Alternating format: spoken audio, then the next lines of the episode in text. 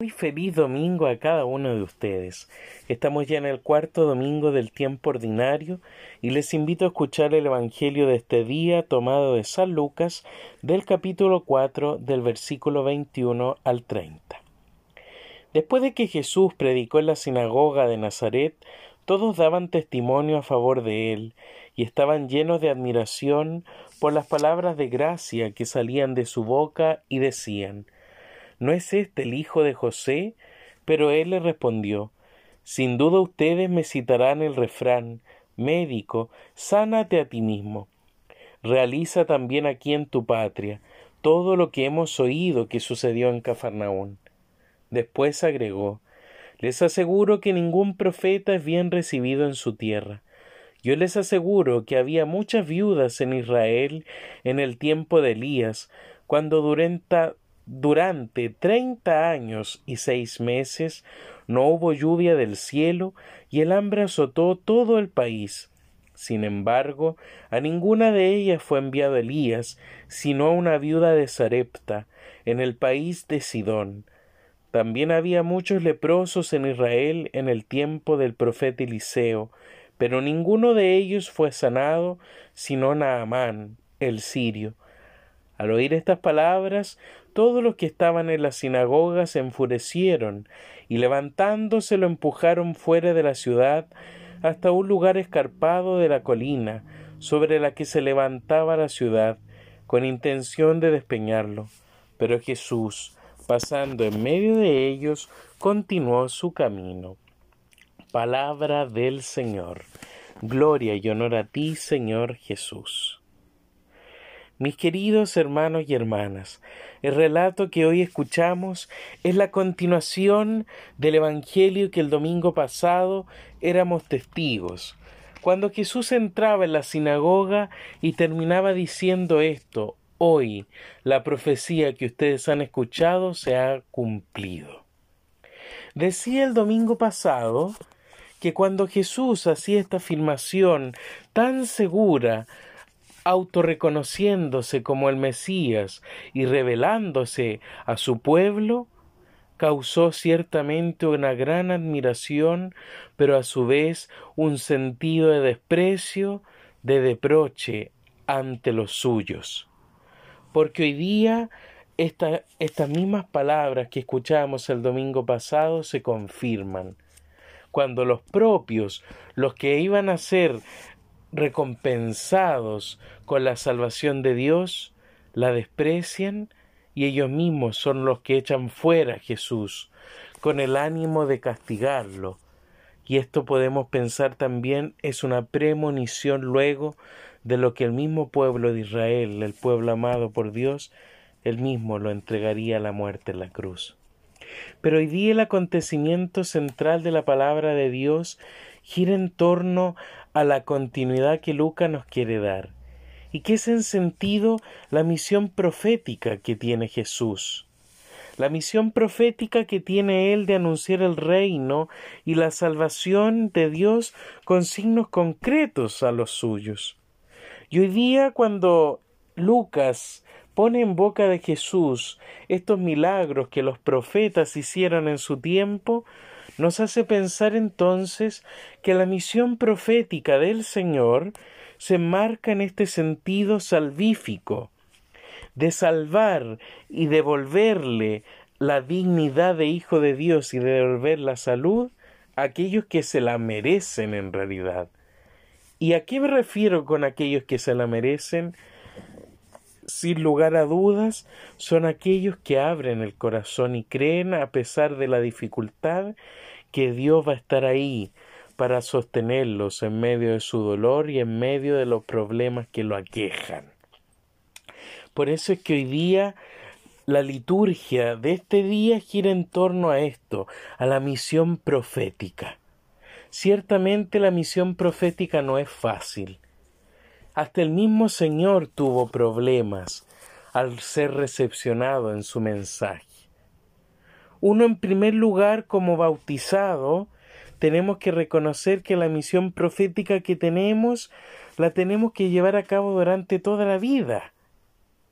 Pero tenemos que tener algo claro desde ya.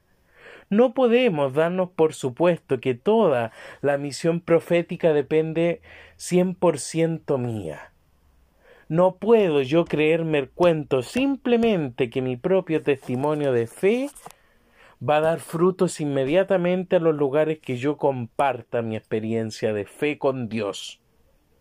No podemos ser tan ilusos, y lo perdonarán si lo digo de esta forma, pero tenemos que pensar siempre que el don de la profecía es Dios que lo inspira por medio del Espíritu Santo. Es el Espíritu Santo el que impulsa al hombre a dar testimonio del Hijo de Dios.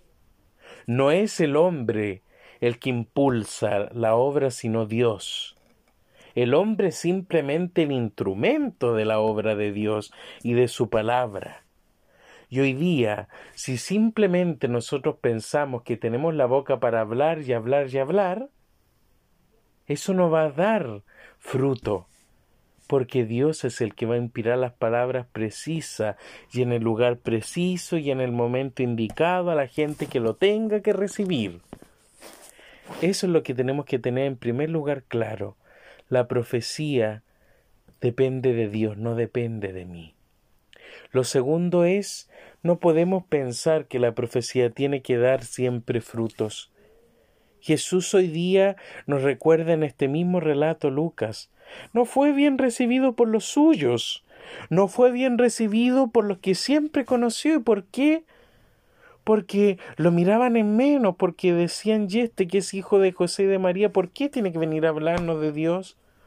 Si es el hijo del carpintero, no es un profeta, no es un rabino, es decir, no es alguien letrado, alguien que era capaz de manejar la ley. Sin embargo, Jesús, con su estilo profético, era capaz de reafirmar la ley, no de negarla, no de destruirla, sino de darle mayor fuerza y renovación y los judíos, como estaban tan afirmados a esa ley, fue una bofetada tremenda que el Señor les dio.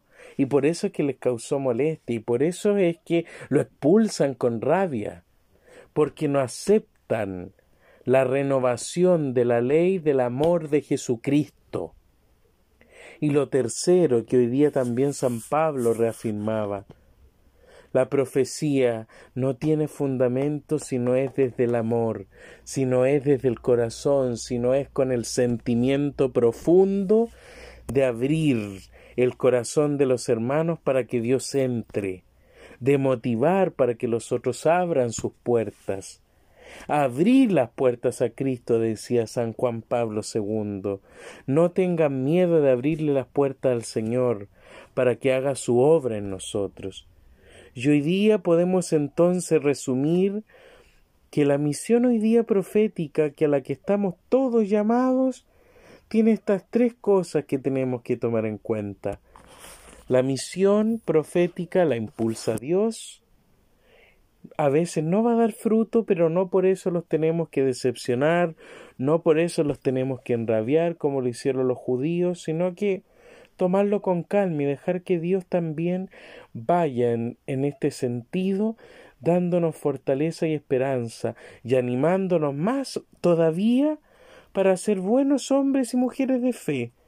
Hoy día todos tenemos responsabilidades, hoy día todos tenemos tareas, tenemos labores, y estamos en ese sentido llamados a ser profetas, pero seamos en ese sentido profetas de la esperanza, profetas del amor, profetas de la confianza, profetas de la alegría, para que así el camino del Señor vaya abriéndose y los corazones de tantos hermanos hoy día reconozcan en ese testimonio humilde, pequeño y sencillo la voz de Dios que quiere entrar también a sus vidas.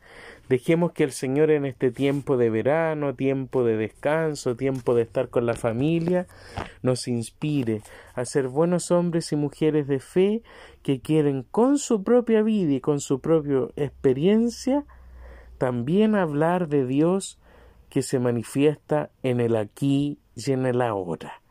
Que tengan entonces un bonito domingo en familia y un bendecido tiempo de descanso en todo lo que nos toque haciendo y estar.